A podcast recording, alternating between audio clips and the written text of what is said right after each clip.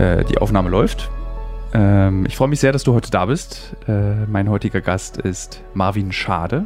Und wir machen eine kleine Sonderfolge. Und bevor wir das machen, muss ich hier noch ein bisschen regeln, weil ich das Gefühl habe, ich bin übersteuert. So.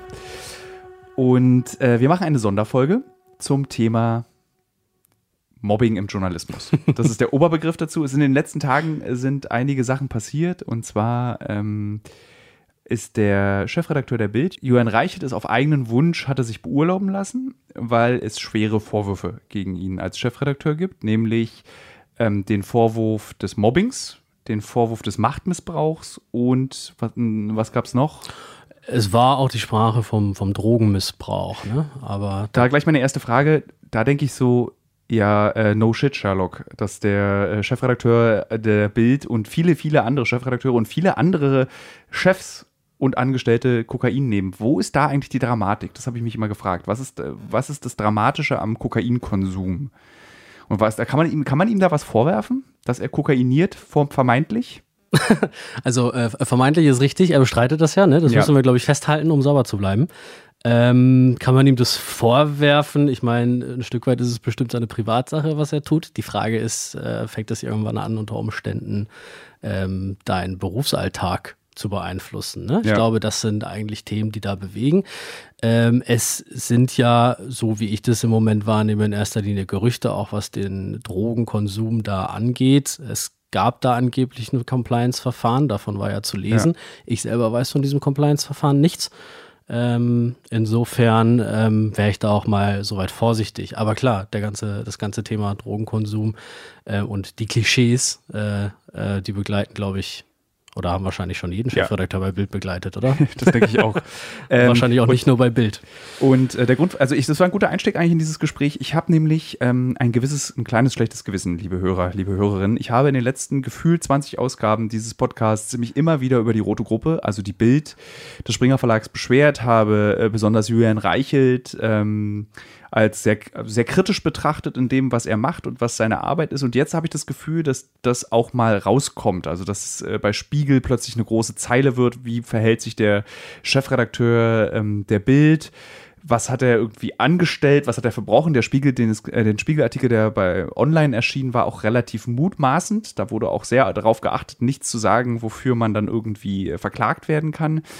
Und Was ja angeblich trotzdem passiert, ne? Also Jörn Reichelt hat ja angekündigt, gegen die Berichterstattung vorzugehen. Allerdings hat er jetzt nicht gesagt, dass da was falsch berichtet worden ist, sondern er hat ja nur bemängelt, dass er persönlich nicht angefragt wurde. Was ja auch nicht stimmt, weil die Bild, äh, der Spiegel hat ja dann gesagt, wir haben sie doch gefragt. Wir, sie standen uns nicht zur Verfügung. Und von seiner Seite aus wird es bestritten. Ja, so läuft es, glaube ich. In das Ding. dürfen dann die Anwälte unter sich ausmachen, denke ich. Und wir beide haben uns hier heute auch getroffen, weil wir mal ein bisschen über die Bild reden wollen und eben über das große Problem des Mobbings im Journalismus und wie normal das eigentlich ist, dass dort ein so fieser Ton herrscht, dass Leute verbrannt werden, Leute in die Depression getrieben werden, ähm, dass es Leuten einfach sehr schlecht geht, die dort arbeiten. Und das ist, glaube ich, etwas, was auch nicht nur der Bild vorenthalten ist. Das genau, also ich denke mal, wir, wenn wir über das Thema Mobbing sprechen müssen, äh, Mobbing im Journalismus insgesamt ist ja, glaube ich, ein Thema, was über was markenübergreifend ist auf der einen Seite. Ja. Auf der anderen Seite ist ja auch die Frage, was heißt eigentlich Mobbing sozusagen? Ne? Also wo fängt Mobbing an? Ähm, und das ist, glaube ich, auch ein Thema, wenn wir jetzt nochmal bei Bild bleiben, was ja auch ähm, die Ermittlung gerade so schwierig macht. Also ja. wenn da der Vorwurf gemacht wird, ähm, dass ein Chefredakteur oder äh, äh, eine Führungsmannschaft Mobbing betreiben würde, dann muss ja auch erstmal geklärt werden, was das denn heißen soll. Was heißt Mobbing im Journalismus üblicherweise? Das ist eine gute Frage. Ich wurde noch nicht so richtig gemobbt, glaube ich. Weiß nicht, wie es dir geht. Also, ich wurde schon richtig gemobbt und ja? ich habe auch schon mal eine Betriebsrat, wie sagt man dazu, Betriebsratklage, Betriebsratbeschwerde Beschwerde, ja. beim Betriebsrat eingereicht wegen Mobbing. Ähm, aber haltet es, und das habe ich auch schon mal, glaube ich, in diesem Podcast erzählt, haltet es immer so für normal. Nur irgendwann hatte ich die Schnauze voll, weil das normale Gespräch zu nichts mehr geführt hat. Ist das einfach auch ein Denkfehler von mir gewesen, zu denken, es ist normal, dass in dieser Branche so gemobbt wird? Also ich glaube, ähm, dass es in dieser Branche relativ normal ist und auch äh, als natürlich hingenommen wird, dass erstmal ein richtig schroffer Umgang herrscht. Ne? Also ja. ähm, ich meine, wer ähm, Redaktionen schon mal von innen erlebt hat und äh, also ich habe einige erlebt, jetzt auch noch nicht so viele, aber ich beschäftige mich als Medienjournalist ja mit vielen, ähm, dann kriegst du schon äh, viel mit, dass in, Unterschied also in vielen Redaktionen einfach grundsätzlich ein nicht gerade freundlicher und zärtlicher Umgang gepflegt wird, zumindest nicht immer. Ähm, wir können mal versuchen, gleich zu analysieren, woran das liegen kann. Ähm, Sehr gerne. Ähm, hat, ja, ich weiß es nicht. Also bleiben wir bei deiner Erfahrung ganz kurz. Also, ja. wo hast du dich geärgert gefühlt, sage ich mal? Also, wo fängt es an? Wo hat's, also, ja, wo also fängt Mobbing an? Aus, also, tatsächlich jetzt seit 20 Jahren im Printjournalismus ähm, ist das Gefühl, dass es eigentlich immer an so riesigen Männeregos. Also, ich habe auch nie Probleme mit weiblichen Mitarbeitern in Redaktionen gehabt. Also ich habe mich natürlich gezankt und gestritten und man diskutiert, aber das halte ich für einen ganz normalen Umgang miteinander in der Redaktion, dass man für sein Thema kämpft. Ähm, mit einer Ausnahme hatte ich tatsächlich nie Probleme mit äh, weiblichen Redakteuren, weil und daraus lässt sich meiner Meinung nach schließen, es ist eine Ego-Sache. Es ist so eine männliche Alpha-Tier, 90er Jahre, Koks-Journalismus, äh, wir sind die Geilsten, uns stehen Millionen durch Werbeeinnahmen zur Verfügung. Wir können machen, was wir wollen, es ist völlig egal. So eine Art, ähm, äh, wie, wie, nennt man das? Äh, so eine Art äh, so Vergärung so, der deutsche Journalismus ist an bestimmten Stellen einfach vergoren, mhm. weil er zu lange stehen gelassen wurde in der Sonne. Mhm. Mhm. Und das ist so ein bisschen mein Eindruck, mein persönlicher.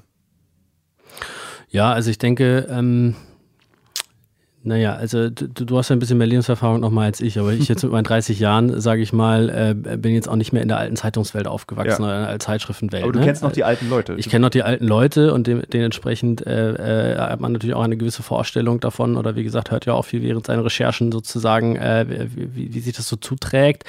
Ähm, und es, es, es wächst ja nicht richtig raus, diese Kultur, die du da, glaube ich, beschreibst. Ne? Ja. Also ähm, in, damals in der, in der, in der alten glorreichen, äh, äh, noch, noch wirtschaftlich sehr erfolgreichen Journalismuswelt, das, das stimmt das. Ähm, da ähm, war, man, war man ja auch selbstbewusster unterwegs, weil man sich das erlauben konnte. Man wurde gut bezahlt, es war ein Ego-Job, man hat sich Egos eingekauft, ja. Also ähm, da, da, hat der Journalismus sich das ja auch leisten können. Ähm, das Problem ist, glaube ich, jetzt sozusagen, dass sich das Verhalten nicht ändert, obwohl sich die Umstände geändert haben. Wir haben ja jetzt ganz andere Umstände als vor 20 Jahren. Jetzt ja. ist Kostendruck überall. Und das führt auch dazu, dass sich der Ton nicht ändert, weil jetzt werden alle nervös. Früher war er ja. vielleicht aus, äh, ähm, aus großem Ego, aus, aus zu großem Selbstbewusstsein, Narzissmus. Äh, sehr schroff und sehr, sehr hart. Heute ist das, weil der Druck immens ist. Also nimm mir einen Chefredakteur, und ich erlebe das bei vielen, ich weiß nicht, wie viele du kennst, die so ganz entspannt durch ihren Joballtag gehen. Ich habe das Gefühl, alle stehen immens unter Druck. Es sind dann meistens Man, die Stellvertreter, die oder Stellvertreter durch den Job gehen. Ja, vielleicht, ja, ja, ja, ja. Vor allem die, die äh, vergessen werden auf dem Stellvertreterposten. ähm, ähm, aber ähm, also es, es wächst sich irgendwie nicht raus. Während sich, finde ich, äh, im, in der Unternehmenswelt, in der Wirtschaftswelt, äh, was dieses Thema Unternehmenskultur angeht, Arbeitskultur angeht, ja extrem viel ändert. Ne? Also ja. jedes Unternehmen schreibt sich mittlerweile selbst auf die Fahne, irgendwie äh, total divers zu sein, modern zu sein, progressiv zu sein und so weiter. Ähm, Führungskräfte werden zu Führungskräften ausgebildet. Das existiert im Journalismus immer noch nicht. So. Und äh, das hat ganz viel mit der Kultur in, innerhalb von ja, alten Medienkonzernen, Medien Medienhäusern garantiert mit. Ich finde es auch so verrückt, dass ähm, in jeder Redaktion, in der ich war, gibt es Sexismus, gibt es äh, wirklich in jeder. Und ich frage mich immer, warum man das nicht sagen darf und warum das nicht vorher schon betont wurde und warum alle so überrascht tun, wenn es gesagt wird, mhm. dass es dort Sexismus gibt. Also es gibt Sexismus, es gibt verbale Übergriffigkeiten. Äh, Körperlichkeiten habe ich noch nie erlebt. Äh, also gekloppt wurde sich noch nicht am Redaktionstisch, gab es bestimmt aber auch. Also es gibt auf jeden Fall äh, Chefredakteure, die dafür bekannt sind, mit irgendwelchen Stiften zu werfen. Ja, die, hab, die Geschichten, dass mit Sachen geworfen ja. wird, das sind auch aus meiner Perspektive Geschichten, die habe ich auch noch nie erlebt. Ja. Ich habe sie nur gehört. Ja, ja genau. Ähm, aber vielleicht für die Hörer Hörerinnen und Hörer nochmal, was ist eigentlich passiert, warum wir beide hier sitzen? Also vielleicht kannst du nochmal so einen kleinen Mini-Abriss geben, was ist in der Bildredaktion passiert, dass jetzt wir beide hier reden, dass die Bild plötzlich auch intern, also eigentlich was nur Medienjournalisten machen und auch Medien, also Journalisten dann interessiert, eine große breite Öffentlichkeit interessiert.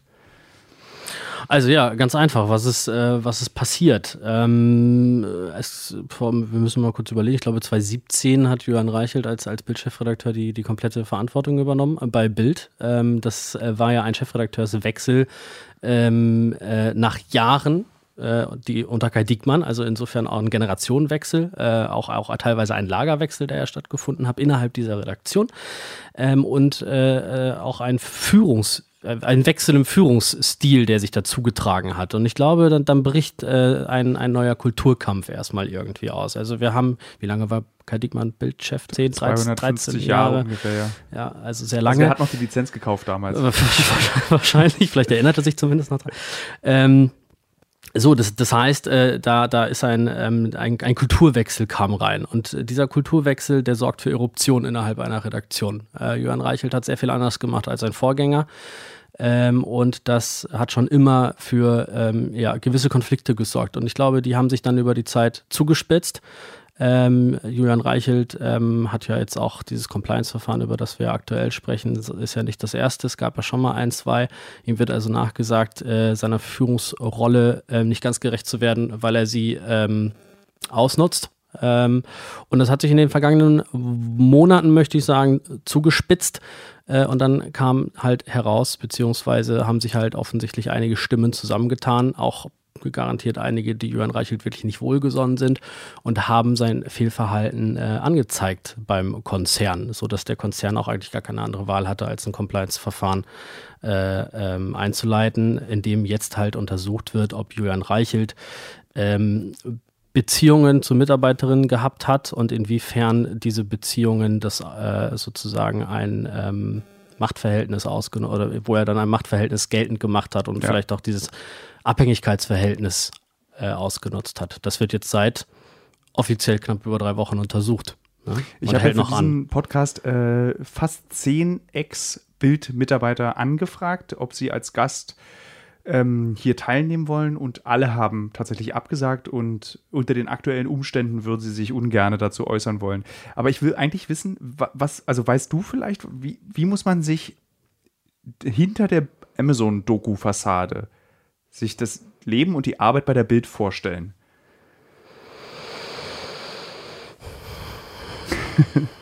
Naja, also äh, ich, ich muss ja selber aufpassen, jetzt nicht zu spekulieren sozusagen oder zu spekulativ zu werden. Oder was ne? dir zu Ohren also, gekommen ist, was äh, dir erzählt wurde. ja, ja, auch das muss man ja ein bisschen einordnen. Also ich meine, das muss ich ja vielleicht in den Kontext auch noch mit einbetten. Ich begleite ja Bild sozusagen als Berichterstatter. Ne? Ich schreibe über Medien. Ich schreibe mhm. über das, was bei Bild passiert, aber auch das, was äh, in anderen Medienunternehmen passiert. Und da hört man natürlich vieles. Und das ist auch das Problem, was wir gerade aktuell haben.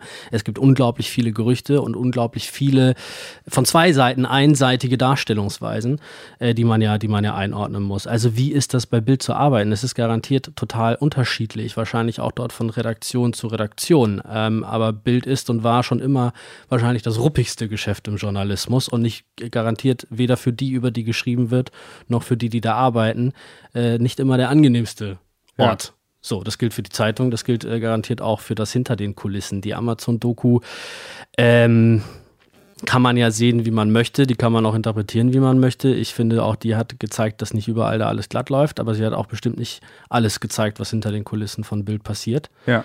Ähm, geht auch gar nicht. Äh, viele Dinge unterliegen ja auch einem Redaktionsgeheimnis und nicht, äh, wenn Kameras da sind, man vergisst sie ja nicht, glaube ich. Auch, ja. ja. Ähm, aber insofern, ähm, es ist auf jeden Fall, also ich kann schon mit großer Sicherheit sagen, dass innerhalb der Bildredaktion eine vergiftete Stimmung herrscht die genauer zu ergründen, ist jetzt auch immer noch Teil unserer Arbeit. Ja. Ähm, herauszufinden, wie es da wirklich äh, abgeht und wer da wen bedrängt, ärgert, mobbt, wie man es bezeichnen möchte. Ne? Das Lustige ist, dass äh, ich habe ja auch mal drei Jahre für die Bild am Sonntag gearbeitet bei Walter Meyer. Ähm, das habe ich in diesem Podcast schon erzählt. Ich weiß nicht, ob du das wusstest oder ob ich es dir auch schon mal erzählt habe. Ja, habe ich vergangene Woche gehört, ja. Und ähm, selbst, und das ist jetzt auch schon 2012, das ist halt irgendwie fast zehn Jahre her. Und selbst da war die Stimmung schon in der roten Gruppe total vergiftet. Innerhalb der Mitarbeiter war es so, dass man immer gesagt hat, ich arbeite ja für die BAMS, nicht für die Bild. Ja. Sodass man selbst plötzlich ja. davon auch Abstand nehmen wollte. Ja. Also, ja, das ist wie Fokus-Journalisten den Unterschied zu Fokus Online suchen. Was ich auch tun würde. Also ich würde ja immer, wenn ich sage, ich arbeite für den Fokus, sage ich aber nicht für Fokus Online. Ja, ja fürs also, Magazin. Fürs Magazin. Ähm, wer hat da einen Fehler gemacht, dass die eigenen Redakteure im eigenen Haus so agieren? Wo ist da ein Fehler egal ob es jetzt beim Fokus oder bei der Bild ist, passiert? Sind es die Verlagsleiter, sind es die Geschäftsführer? Der Fehler ist, dass man einfach nicht mit dem Zeitgeist gegangen ist. Also ähm, du erkennst es ja richtig, du sagst, du hast es selber äh, damals erlebt, 2012, das war in den Jahren davor äh, auch nie anders, glaube ich, äh, dass, dass da immer dieser, dieser Hardcore-Umgang äh, untereinander war. Journalismus ist ja auch, gerade, also politischer Journalismus in Berlin, aber Boulevardjournalismus ja auch garantiert ein Haifischbecken und äh, ohne breite Ellenbogen oder ohne die Ellenbogen weit auszufahren, kommt man da, glaube ich, auch nicht so einfach klar. Was man vergessen hat äh, oder was man echt verpennt hat, ist mit dem Zeitgeist zu gehen. Es hat sich die Welt draußen ja auch verändert. Ich habe es ja gerade gesagt, Unternehmenskultur hat sich verändert, hat im Journalismus insgesamt, glaube ich, zu wenig interessiert. Und da hat man einfach auch zu wenig angestoßen. Und das ist auch das, was der, was der Konzern Axel Springer jetzt gerade merkt ähm, das Bild eigentlich der größte Widerspruch zu dem ist, was Axel Springer versucht nach außen gerade zu verkaufen. Eine, eine moderne Arbeitskultur. Dieses, dieser Konzern will sich entwickeln zum, zum Mediatek-Konzern. Die ähm, wollen Techies anwerben, wie Google und so das tut. Das heißt, sie müssen irgendwie auch so sexy werden, irgendwie wie Google ja. als Arbeitgeber. Und äh, dazu steht natürlich das, was hinter den Kulissen so einer Boulevardzeitung oder meinetwegen auch anderen Redaktionen, also Bild ist ja nicht die einzige Redaktion, die da existiert, im krassen Widerspruch steht. Und man äh, äh, entwickelt sich da auf Konzernseite schon ein Stück weit irgendwie weiter und geht diesen Zeitgeist mit, aber innerhalb der eigenen Redaktion, und die Bildredaktion liegt ja auch ehrlicherweise nur ein paar Stockwerke unter der des Vorstands, ja. das hat man offenbar überhaupt nicht mitgekriegt oder man hat es ignoriert. Ähm, und das kann ich mir auch noch nicht so ganz erklären kann warum Bild man das hat so walten lassen. Ne? Kann, kann Bild überhaupt existieren in einer modernen Welt? Also dieses Geschäftsmodell Boulevardjournalismus ist einfach auch ein grobschlächtiges Modell, was keine Rücksicht auf, also was Widersprüche braucht, was äh, Provokation braucht. Also wer sich die aktuelle Linie der Bild anguckt, hat ja das Gefühl, er liest eine äh, die, eine junge Freiheit zum Teil. Also so, das mit der Provokation muss der Boulevard arbeiten. Aber wenn sie, wenn Boulevard stattfindet in einer Firma, die eben auf Diversität achtet, die freundlich zu seinen Mitarbeitern ist, die Mitarbeitervorteile, die Vier-Tage-Wochen unterstützt, äh, Sabbaticals irgendwie fördert, Weiterbildung, also so eine Traumfirma wird, wie so ein Tech-Unternehmen, nur dass du halt 100 Stunden arbeiten musst dafür pro Woche. Geht da überhaupt noch Boulevard? Das ist eine gute Frage. Ich glaube, äh, wir erleben, äh, wir erleben gerade eher andersrum, dass das, was du gerade beschrieben hast, äh, nicht mit dem Boulevard geht, der im Moment gelebt wird. Ähm, ich meine, ich lese die junge Freiheit nicht so oft, deswegen kann ich den Vergleich nicht nachvollziehen. Ich aber sie aus Gründen ähm, häufiger ja, mal lesen. Ähm, ähm, aber, aber das alles, was du aufgezählt hast, das bietet der Konzert, das bietet ja. übrigens auch Bild an. Aber die Frage ist, wie viele nehmen es in Anspruch ähm, und warum nehmen sie es nicht in Anspruch? Weil äh, der Arbeitsalltag das vielleicht nicht zulässt. Ja. ja? Ähm, also kann Boulevard äh, unter solchen Umständen funktionieren? Ja, das kann er äh, garantiert. Man muss es halt, glaube ich, auch nur wollen. Und ich mache mal ein Fragezeichen dahinter, ob es wirklich gewollt ist. Warum will man sowas denn nicht? Es gibt ja viele Journalisten, gerade die großen Alpha-Journalisten, die ähm, in ihrer Aufgabe ja auch keinen Job sehen sondern eine Berufung sehen und für die ja nichts anderes existiert. Und ich glaube, das ist auch in der Unternehmenskultur Axel Springer sehr extrem drin, dass Menschen, die dort arbeiten, ähm, Leben und Beruf verschwimmt dort. Also mich würde mal eine Statistik interessieren, wie viele Kinder und Ehen aus Axel Springer eigentlich hervorgegangen sind. Also ich, äh, mir begegnen doch immer sehr viele Menschen, von denen ich dann erfahre, naja, der oder die ist noch verheiratet mit dem oder dem ähm, äh, weil sich da ja auch so ein Mikrokosmos bildet, ähm, weil das in dieser Unternehmenskultur im Journalismus ja auch ein Stück weit so verankert ist, diesen Job zu jeder Zeit zu machen. Und da ist ja auch ein Stück weit was dran. Journalismus ist ja nicht in, in 9 to 5 zu gießen. Ne? Ja. Ich, ich kann mir nicht aussuchen, wann mich Menschen erreichen oder mich erreichen wollen, um mir was zu erzählen. Und ich muss dann gesprächsbereit sein, äh, wenn mir Menschen was erzählen wollen. Und das ist natürlich bei so einer großen Zeitung, äh, als auch bei Nachrichtenmagazinen und so überall das Gleiche. So, das, das ist so ein bisschen die Schwierigkeit, das mit einer modernen Arbeitskultur zusammenzubringen, glaube ich. Woran liegt es, dass äh, eine Person wie Julian Reichelt und andere Alpha-Journalisten sich unstürzbar halten? Weil ich meine, jeder vernünftige Mann mit einem Penis und einem großen Ego muss doch wissen, dass wenn ich mich daneben benehme, kann das auch irgendwann zurückschlagen. Also wann hört es auf und warum hört es auf, dass man denkt, man ist verletzbar. angreifbar? Das ist eine ganz spannende Frage, ja. Also das, das, das, das Thema, erste, das Thema daneben benehmen, ich meine, wir müssen da echt noch vorsichtig sein, ne? weil das gilt die Unschuldsvermutung. Ja, natürlich. Ja? ja. Ähm, und, also das sind jetzt, also äh, sicher, sicher hat sich auch mal Julian Reichelt in, in einigen Sachen daneben äh, benommen, also nicht nur publizistisch, ähm, ähm, aber ähm, mh, äh, wie und warum halten sich die Leute nicht für angreifbar? Das ist eine Frage, die mich wirklich sehr beschäftigt. Also es fasziniert mich ja auch gleichzeitig. Ich nehme das aktuelle Beispiel. Es ist ja für uns als Außenstehende total schwer zu kapieren, wie sowas passieren kann, nachdem vor ein paar Jahren Kai Diekmann äh, Ärger bekommen hat und, und Ermittlungen der Staatsanwaltschaft an den Hacken hatte, weil ihm vorgeworfen ist, eine Mitarbeiterin sexuell belästigt oder vergewaltigt zu haben. Wie kann drei, vier Jahre später äh, etwas äh, nicht das Gleiche, aber etwas, was irgendwie ja auch in der öffentlichen Wahrnehmung einen ähnlichen Touch hat, wie kann das wieder passieren? Ja. Und hat der Chefredakteur nichts aus seinem Vorgänger gelernt? Das ist das, was man ja, was, was man sich zuerst denkt. So, das genau. ist der erste Gedanke, der in, in, dem, äh, in, dem, Kopf schießt. Beantworten kann ich das nicht richtig. Ich glaube, ähm, Jörn Reichelt versucht das ja öffentlich auch immer so ein bisschen das Bild abzurücken, so ich, ähm, dass man den Draht zu den Menschen, zu der Wirklichkeit draußen nicht verliert. Das ist das, was Jörn Reichelt ja betont und die Bild unter ihm soll ja wieder näher ans Volk, an die Bevölkerung. Aber ich glaube nichtsdestotrotz, dass man den Kontakt einfach verliert zur, zur Außenwelt. Ähm, er sitzt sehr hoch über Berlin und er sitzt sehr viel in so einem Büro ähm, und hat mit, und äh, das gilt für viele Chefredakteure, haben mit vielen einflussreichen Menschen zu tun. Ich glaube, ähm, dass man da schon ein Stück weit äh, den Draht zu dem, was normal ist, in Anführungszeichen, dass man den unter Umständen verlieren kann.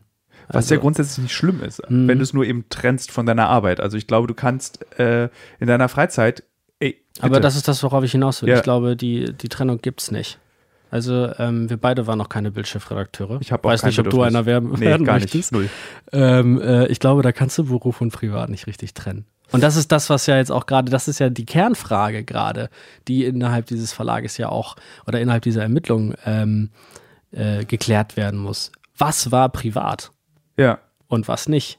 Und das ist super schwer auseinanderzuhalten. Was mich aber sehr überrascht ist, ist, ich habe äh, jetzt bei ProSieben zum Beispiel auch mit vielen äh, Chefredakteuren oder großen Redakteuren zu tun. Ich habe ähm, äh, in anderen Redaktionen auch mit jungen, also zum Beispiel einfach junge Redakteure in leitenden Positionen beim Stern. Und die sind so anders. Mhm. Also ich, dieses Verhalten, was ich aus, aus bestimmten Redaktionen und auch aus meiner eigenen Redaktion beim Fokus manchmal beobachten kann oder erkenne, ähm, erscheint mir so weltfremd und so, so muss man doch nicht sein. Du meinst, junge Leute sind jetzt anders. Genau, junge Leute sind einfach so, also ich, ich habe mhm. äh, mit Redakteuren gearbeitet, die mir übergeordnet sind, die sind jünger als ich. Und das ist eine Zusammenarbeit wie aus dem Bilderbuch. So, so wünscht man sich's. Man muss, also ja. die Alten können doch mal runtergucken auf die Jungen und sagen, okay, ich kann mir davon eine Scheibe abschneiden, von diesem Verhalten. Ja, das denkt man. Das, aber das klingt auch schön und einfach. Ich glaube, es ist halt in der Praxis super schwer. Aber du hast, also die Beobachtung ist absolut richtig und das ähm, belegt auch die, die Medienforschung. Ich habe letztens äh, für uns äh, auf der Seite ähm, mit einer ähm, internationalen Beraterin äh, gesprochen, die auch super viel fürs Reuters-Institut forscht.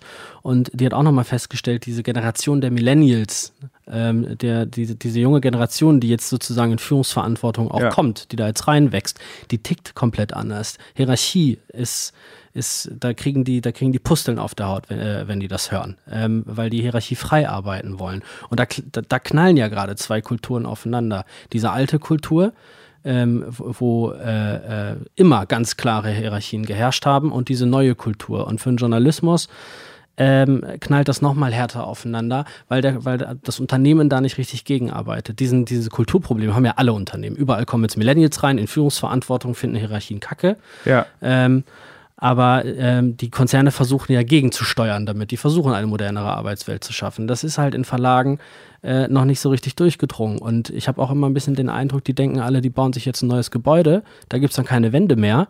Ähm, und schwuppsiwupps haben wir eine moderne Arbeitskultur. Das geht aber nicht. Die Mitarbeiter müssen mitgenommen werden, die Leute müssen mitgenommen werden. Und ja. das passiert nicht, ähm, weil es aber auch noch nie passiert ist. Also wie gesagt, ich, ich kenne super wenig Chefredakteure, die sich generell mit dem Thema Führung und Führungsstil auseinandersetzen. Das sind alles gute Journalisten und gute Blattmacher äh, oder Seitenmacher oder Filmemacher, je nachdem, aus welchem Genre sie kommen. Aber keiner von denen hat sich irgendwann mal Gedanken gemacht, wie er eigentlich Teams führen will. Ja. So, und so werden Redaktionen geführt. Und das ist klar, dass das nicht funktioniert. Nicht in der modernen Arbeitswelt, das glaube ich nicht. Glaubst du, dass diese, die, die Causa Reichelt, die jetzt stattfindet, eine, zu einer Zeitenwende bei der Bild führen wird und dass ein, dieses, gegen dieses strukturelle Problem, was es innerhalb der Redaktion gibt, vermeintlich angegangen werden muss und kann?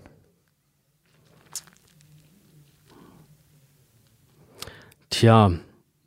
Also, um es nochmal also, einfacher zu formulieren, glaubst du, dass der Verlagschef Döpfner mhm. jetzt sagt, okay, wir nutzen die Situation jetzt und räumen mal richtig in der Redaktion. Das ist auf. schwer zu sagen. Also Matthias Döpfner ist ja auch nicht erst seit gestern da, sondern ja. auch schon sehr lange Zeit. Und ich möchte ihm unterstellen, dass er eigentlich sehr genau weiß, was auch zwei Etagen unter ihm abgeht in der Redaktion der Bild. Ähm, es stellt jetzt, ich will nicht sagen, dass es unter Zugzwang gestellt wird, da was zu verändern, aber das Problem ist jetzt unausweichlich da und diese Kulturfrage ist unausweichlich da. ich kann das schwer beurteilen, ob das zu Veränderungen jetzt führen wird, denn ähm, ich sag mal, äh, Döpfner ist auch jemand mit einem klaren Standpunkt und jemand, der äh, bis aufs Blut seine Entscheidung verteidigt. Und er hat ja gewisse Entscheidungen in Vergangenheit gefällt, sonst würde Bild nicht dastehen, wo sie heute steht oder wie sie da steht. Also ist er ja ein Stück weit mitbeteiligt. Mhm. Ähm, sein Mindset muss sich ändern, dann kann sich auch darunter was ändern. Ich weiß nicht, ob es sich ändern wird. Mir ist aufgefallen, aber ich sehe da auch ein Stück weit ähm, äh, zwei, Pers äh, zwei, zwei, zwei Persönlichkeiten. Er redet, also gerade Döpfner als Vorstandschef redet sehr, sehr viel von moderner Arbeitskultur. Seit ein paar Monaten hat er das ganze Thema Resilienz für sich entdeckt. Also Resilienz ist ja so ein Begriff aus der Psychologie. Man, man, Resilienz bedeutet, äh, man kommt ähm, unbeschadet oder sogar noch stärker aus Lebenskrisen wieder heraus. Das beschäftigt ihn seit ein paar Monaten. Äh, Habe ich schon ein, zwei Talks äh, gehört. Und der, da vermittelt er diesen sehr modernen Eindruck und wie gesagt, auf der anderen Seite entwickelt sich, äh, äh, wird diese, Vergiftung, äh, diese vergiftete Stimmung innerhalb dieser Bildredaktion, finde ich, immer größer. Und auch bei der Welt, finde ich, läuft nicht immer alles ganz sauber, wenn man, wenn man sich da mal ein bisschen umhört. Und ähm, ich frage mich, wie, ja, ich, ich, mich würde auch interessieren, wie er ganz ehrlich da drauf blickt, denn ich kann mir kaum vorstellen, dass das an ihm vorbeigeht. Und ja. ähm, hat er wirklich ein Interesse, was daran zu ändern? Ich weiß es nicht. Bild funktioniert auch, weil Bild diese Kultur hat. Ne? Ähm, dieses, und Journalismus generell braucht ja diese Reibung. Und ich glaube, das ist auch so ein bisschen das Mindset, was damit schwingt. So, ja. ich will keinen harmonischen Laden, dann habe ich eine harmlose Zeitung. Keine Zeitung soll harmlos sein. Weder eine Bild noch, noch andere äh, Medien. Aber ähm, ich glaube, dass dieses Denken so halt nicht mehr richtig funktioniert. So, wird, wird das jetzt was ändern? Ich weiß es nicht. Ähm, Kann die Bild noch mehr verlieren durch die Abwesenheit von Reichelt? Was heißt denn verlieren? Leser. Also denkt zum Beispiel, dass wenn Döpfner Reichelt einsetzt als Chefredakteur, als Nachfolger von Diekmann, mit der Agenda, die mein junger äh, Padawan Reichelt fahren wird, kriegen wir, entweder halten wir die Auflage oder wir locken sie alle zu Bild online oder wir sind, kriegen eine völlig neue Positionierung innerhalb der Gesellschaft. Mhm. Wenn jetzt so, so eine Person so plötzlich verschwindet aus diesem Redaktionskontext, kann das so eine große Eruption erzeugen, dass dieses Heft vielleicht zusammenstürzt, zusammenfällt in sich? Hör ich da Hoffnung in deiner Stimme? Nein, nein, nein, nein. Ich bin, achso, das muss ich auch nochmal wichtig sagen, auch wenn ich die Bild verachte, es ist natürlich auch interessant und wichtig, dass es so etwas gibt. Also so, ich ja, finde, es ist ja, ja ein Teil der Medienlandschaft ist, ja. also ja, ähm, kann das dazu führen, dass äh, da die Auflage einbricht. Äh, ja, ja klar, wenn da irgendjemand, wenn da jemand hingesetzt wird, äh, der ein schlechter Blattmacher ist oder eine schlechte Blattmacherin ist, dann kann das auf jeden also logischerweise kann das dazu führen, dass die Auflage wegbricht. Ähm, also grundsätzlich, äh, dieses ganze Thema Leser verlieren, Leser gewinnen, ist, ist ja auch nicht mehr ganz so einfach. Im Print geht es darum, möglichst langsam welche zu verlieren. Man wird sie alle verlieren oder man wird viele davon verlieren, das ist ja, steht ja völlig außer Frage. Die Aufgabe da ist ja irgendwie die Auflage, den Auflagenverlust auszubremsen. So. Ähm, das kann natürlich sein, dass noch dass weniger Menschen zum Kiosk laufen, äh, wenn da jetzt wer Neues sitzt, der ein anderes Blatt macht. Ja. Logisch, kann immer passieren. Also da hängt aber auch ganz äh, viel damit äh, zusammen, wer da sitzt und ob er das halt kann oder nicht kann oder sie kann oder nicht. Mich würde kann. das echt interessieren, wenn jetzt die Bild plötzlich so neuer Chefredakteur oder Chefredakteurin bekommt. Äh, es sieht ja aus, als gäbe es jetzt erstmal eine Interimschefredakteurin, mhm. die auch journalistisch fragwürdig gearbeitet hat in der Vergangenheit. Dazu sage ich mehr nicht. Das kann man im Internet sehr schnell finden. Ist auch eine Boulevardjournalistin. Ist auch eine Boulevardjournalistin, die sich mit einem Schweizer Botschafter angelegt hat. Ja. Könnte ich mal, reicht glaube ich als Information. Und da unsauber gearbeitet hat journalistisch. Ich glaube, das ist ein Fakt. Das darf man glaube ich auch sagen. Da bist du der Profi. Ja, das, das ist, ja, das ist ja auch Definitionsfrage, ja. Aber ja. Hm. Ähm, wenn die jetzt plötzlich die Agenda komplett ändern würden, wenn jetzt das Ding wieder so Diekmann Endjahre mäßig, so Refugees Welcome, äh, wir unterstützen die Regierung in ihren Impfmaßnahmen, äh, jeder, der heute eine Bild kauft, bekommt die erste AstraZeneca-Impfung umsonst. So, weißt du, wenn die so wieder so ein bisschen mehr Lebensfreude unter das Volk spülen würden, anstelle dessen, was Julian Reichelt als Agenda hatte, nämlich Hass säen. Ich muss das mal so direkt sagen, weil ich finde, die Bild der letzten Jahre hat einfach sehr viel Hass gesät, sehr viel äh, Missgunst, sehr viel äh, Wut auch erzeugt und ähm, das ist eine Agenda, die Julian Reichelt da gefahren ist, weil er sich auch sehr schnell anpassen kann an andere Zustände. Also wenn jetzt nächste Woche plötzlich irgendwie die Linken, glaube ich, total cool wären und äh, dass die Zukunft Deutschlands man erkennt in einem sozialdemokratischen linken Staat, würde er, glaube ich, in vier Wochen sagen, ach, das mache ich mir jetzt auch mal zur Aufgabe, die richtig Das ist eine spannende, das ist eine spannende Frage. Das habe ich ja in deinem letzten Podcast schon gehört, diese These, so nach dem Motto, Bild ist, ist ein Opportunist, ne? Das war so ein bisschen die These. Ähm, ich kann mir schon vorstellen, dass die Marke Bild ein Opportunist ist. Ich glaube, Reichelt nicht. Also wenn Reichelt jetzt erkennt, alles wandert nach links, dann zieht er nicht mit. Der kämpft seinen Kampf, glaube ich. Ähm, kann sich die Marke Bild da nochmal umorientieren? Na klar, setzt einen anderen Chefredakteur hin, jemand, der da, der, jemand, der oder die äh, ein bisschen äh, äh, weiter in der Mitte steht, dann kann sich auch Bild wieder ändern. Ja. Also wir haben ja Refugees Welcome und so alles auch erlebt. Ähm, aber worauf zieht ihr jetzt die Frage nochmal ab? Ähm, habe ich vergessen. Ja. Ich nehme die nächste Frage einfach. Äh, äh, äh, also, ja, die Frage war ja grundsätzlich erstmal irgendwie, ähm, ähm, kann sich Bild jetzt nochmal verändern und wird sie sich irgendwie verändern, so, ne? Und äh, auch mit einer anderen, mit einer anderen Chefredaktion sozusagen, ja. Ja, ähm, ja wie gesagt, das, das kann's, kann sich in alle Richtungen verändern. Ähm, die Interimschefin, bei der waren wir jetzt ein bisschen stehen geblieben. Genau, ach stimmt. Die, ja. die jetzt äh, das Blatt vorübergehend macht.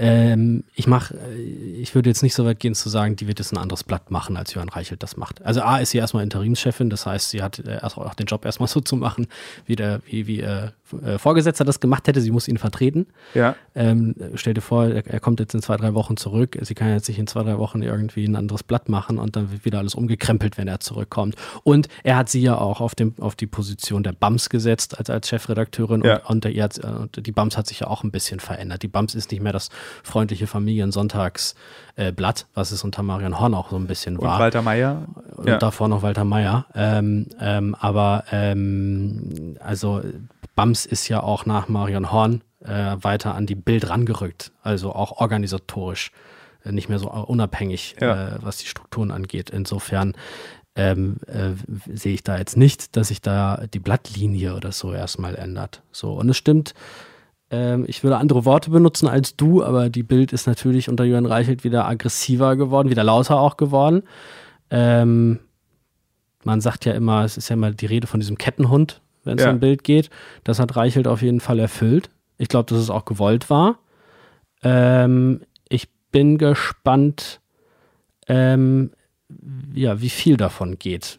Bis auch, also bis halt auch Verantwortungsfragen gestellt werden. Denn das ist, eine, ist äh, schon eine Gratwanderung. Natürlich. Das muss doch für Friedrich Lautstärke und, und, und, Polarisierung ist äh, äh, immer ein zweischneidiges Schwert ähm, das muss für Friede Springer und auch für Matthias Döpfner doch eigentlich ganz furchtbar sein. Die Leute müssen sich doch in ihrem eigenen Büro abends, die müssen sich eine Dusche, glaube ich, gefühlt in ihr Büro stellen, weil sie ja so als Menschen, die verstehen sich ja beide, also Friede Springer und Michael, äh, Matthias Döpfner, als Kulturmenschen der Musikwissenschaftler Matthias Döpfner, der in der Welt große, schwer lesbare Kommentare schreibt zu Dingen des aktuellen Geschehens. Äh, Friede Springer, die ja eigentlich die Welt überhaupt noch am Leben hält, weil sie sich grämen würde, wenn ihr Verlag nur die Bild hätte.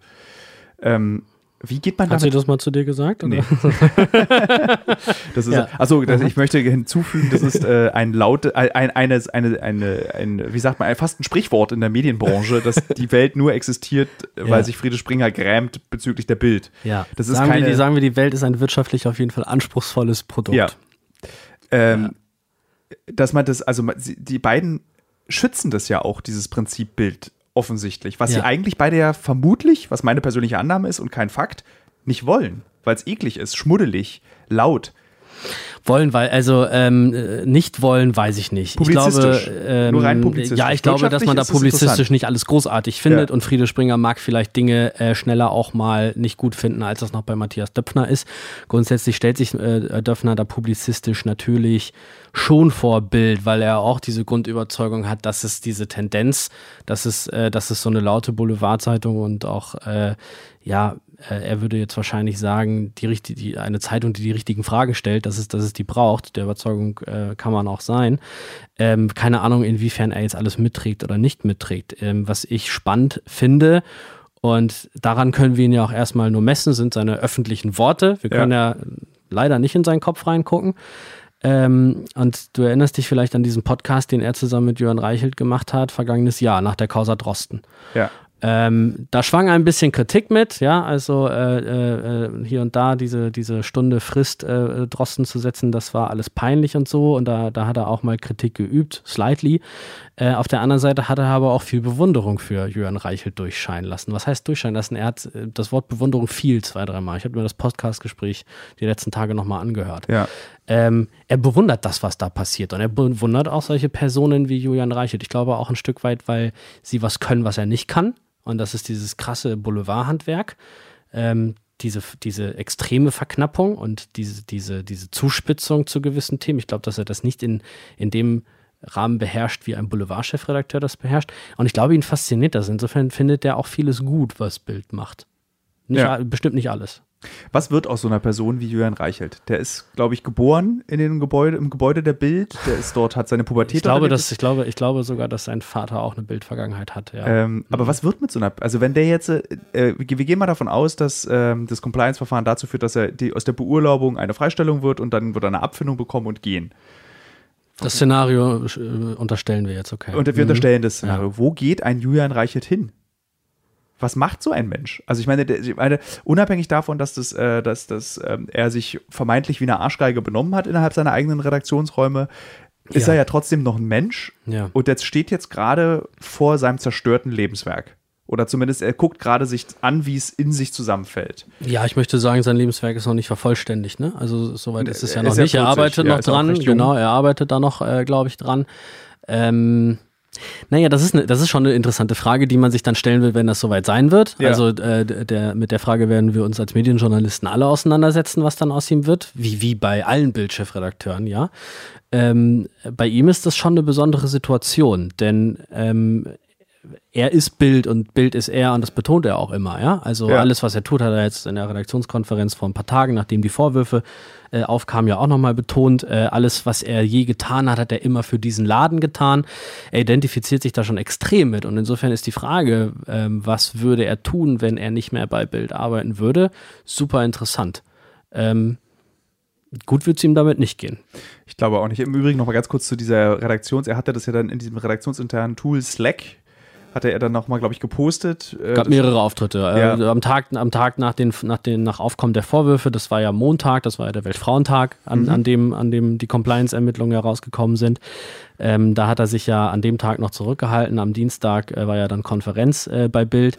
Da hat er ja das erste Mal Stellung bezogen und die Vorwürfe abgestritten. Da sind diese Sätze gefallen, wie alles, was ich jemals getan habe, habe ich für diesen Laden getan.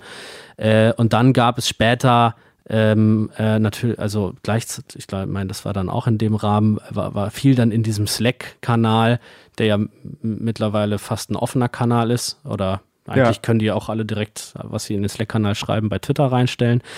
Äh, da landet es dann am Ende eh. Ähm, da hat er dann nochmal so Sätze fallen lassen wie when, when they go low, we go high. Das war nach, ich glaube, eine Anspielung auf die Spiegel-Berichterstattung, ja. die ja unanständig war. Das finde ich so bizarr dass dieser Mann von unanständiger Berichterstattung spricht. Hm. Also auch dieses. Die, dieser, dieser Doppelstandard, den man lebt, den kann man, den kann man nicht wegsprechen. Also das ist so ja. irre. Den also auch dieses, das offizielle Statement von Spring, äh, von, äh, ja doch, von Springer, dass sie gesagt haben, irgendwie diese Unvor dass sie in diesem Haus nicht arbeiten mit, äh, wie war das, ich weiß nicht, wie der genaue Wortlaut war, mit Mutmaßungen werden keine Artikel. Ach so, das, äh, ja, das ging so in die Richtung Diskriminierung und so, das passt nicht zur Unternehmenskultur. Ja, ja? Wo du so denkst, hm. hä? Hm. Ja, ich sag mal, ähm, ähm, was anderes würdest du nicht behaupten können öffentlich. Du Natürlich dich nicht. so, ja. Ja. Ähm, ich meine, wir können jetzt über diese Pressemitteilung äh, Das ist, glaube ich, auch diskutieren. sehr diffizil. Also, liebe Hörerinnen, liebe Hörer, wer keinen Bock hat, das sich anzuhören, diesen äh, medieninternen Talk, finde ich voll okay. ist überhaupt nicht schlimm. Ich finde es super spannend. Aber gut, ist ja auch mein Beruf. Ähm, ähm, diese Pressemitteilung, äh, die da gefallen ist, ja, gut, da kann man drüber diskutieren, inwiefern die glücklich war. Es war schon irgendwie wahrscheinlich Zeit für eine. Der Ja. Konzern hat sich ja öffentlich bis dato nicht geäußert. Ähm, gut, ich meine, ähm, wie, wie soll man das immer sagen? Man sagt ja auch immer, der Leser ist nicht dumm.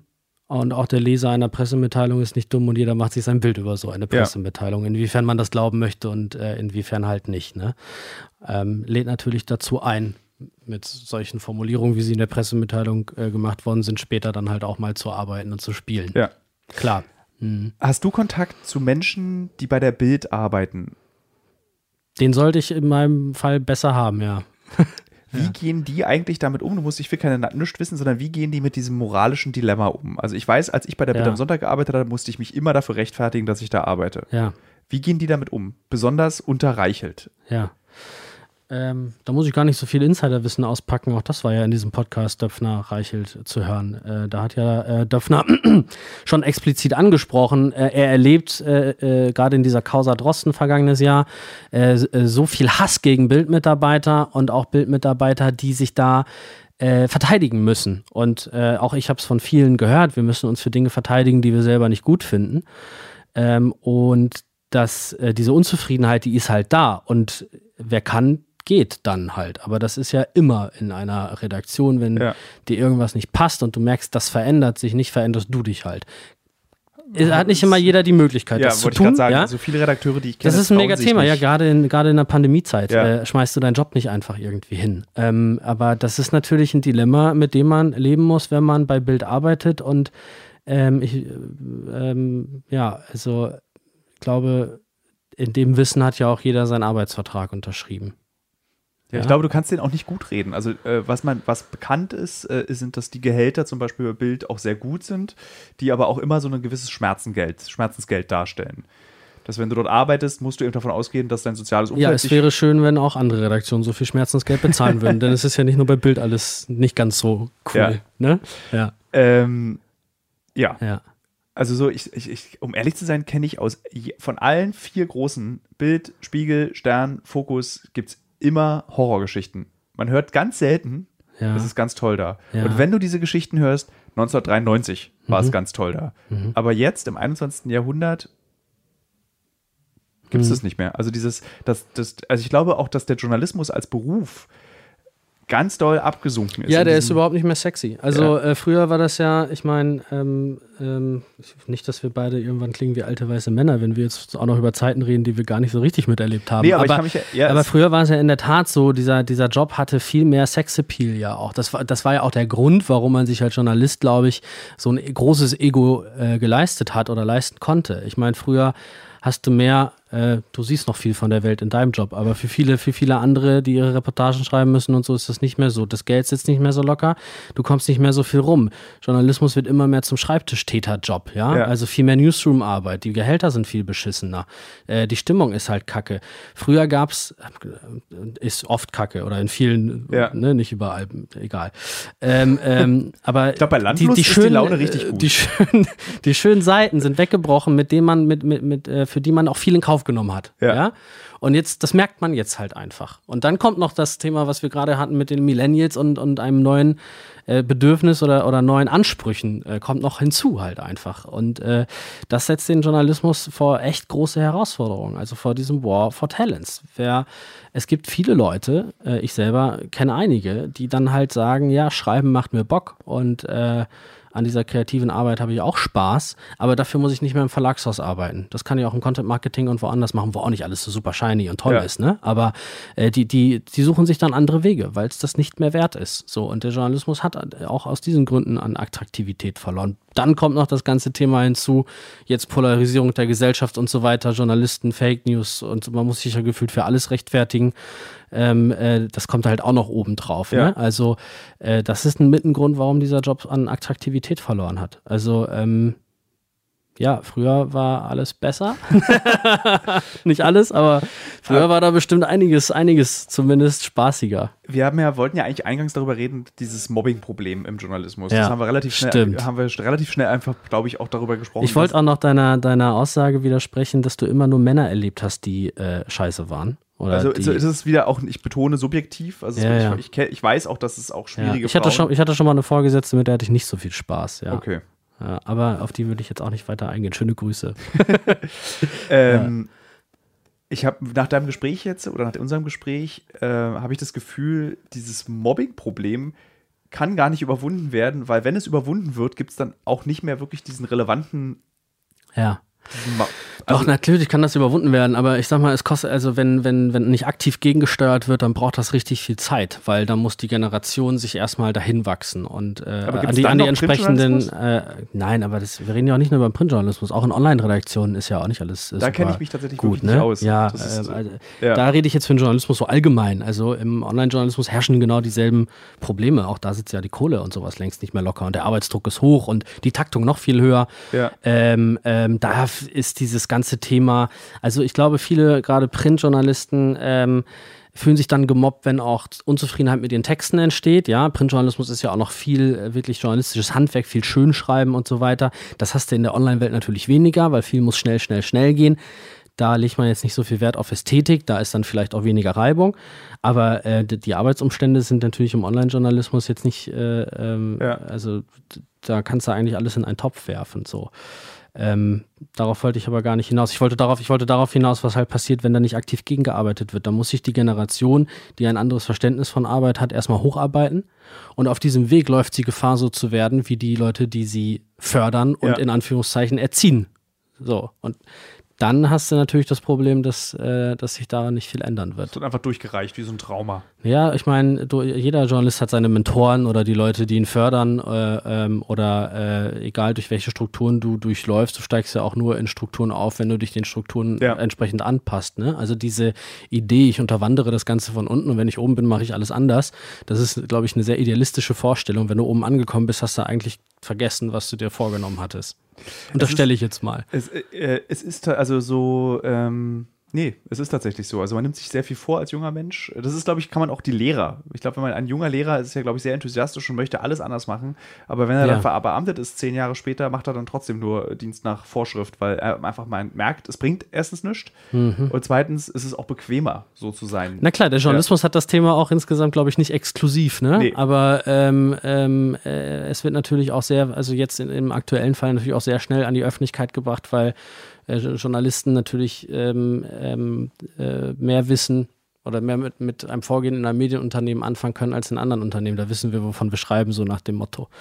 Ähm, und dann ist Bild natürlich noch ein besonderer Fall, weil an der Bild arbeitet man sich sehr gerne ab. Äh, Ja. äh, Also aus, auch aus ja. anderen Medienhäusern. Ja, es ist ja auch ein Journalistenhobby ein Stück weit. Ähm, aber das hat der Journalismus ja insgesamt nicht exklusiv, dieses Ja. Thema. So. Ich würde gerne abschließend trotzdem nochmal sagen, äh, für dich, Marvin, und auch für die Hörerinnen und Hörer, es ist trotzdem der tollste Beruf der Welt.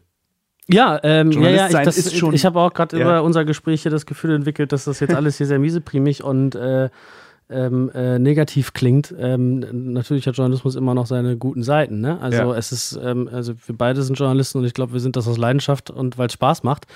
Ähm, aber es, wir sind ja auch dazu da, Probleme zu thematisieren und das ist halt eins. Nichtsdestotrotz ist dieser Job ja nicht, ist, ist dieser Job jetzt nicht äh, total verloren, sondern er ist ja auch unglaublich wichtig und, und, macht, und macht gleichzeitig sehr viel Spaß. Ich finde, es ist also für mich sowieso der beste Job. Es gibt keinen Tag, an dem ich nichts lerne.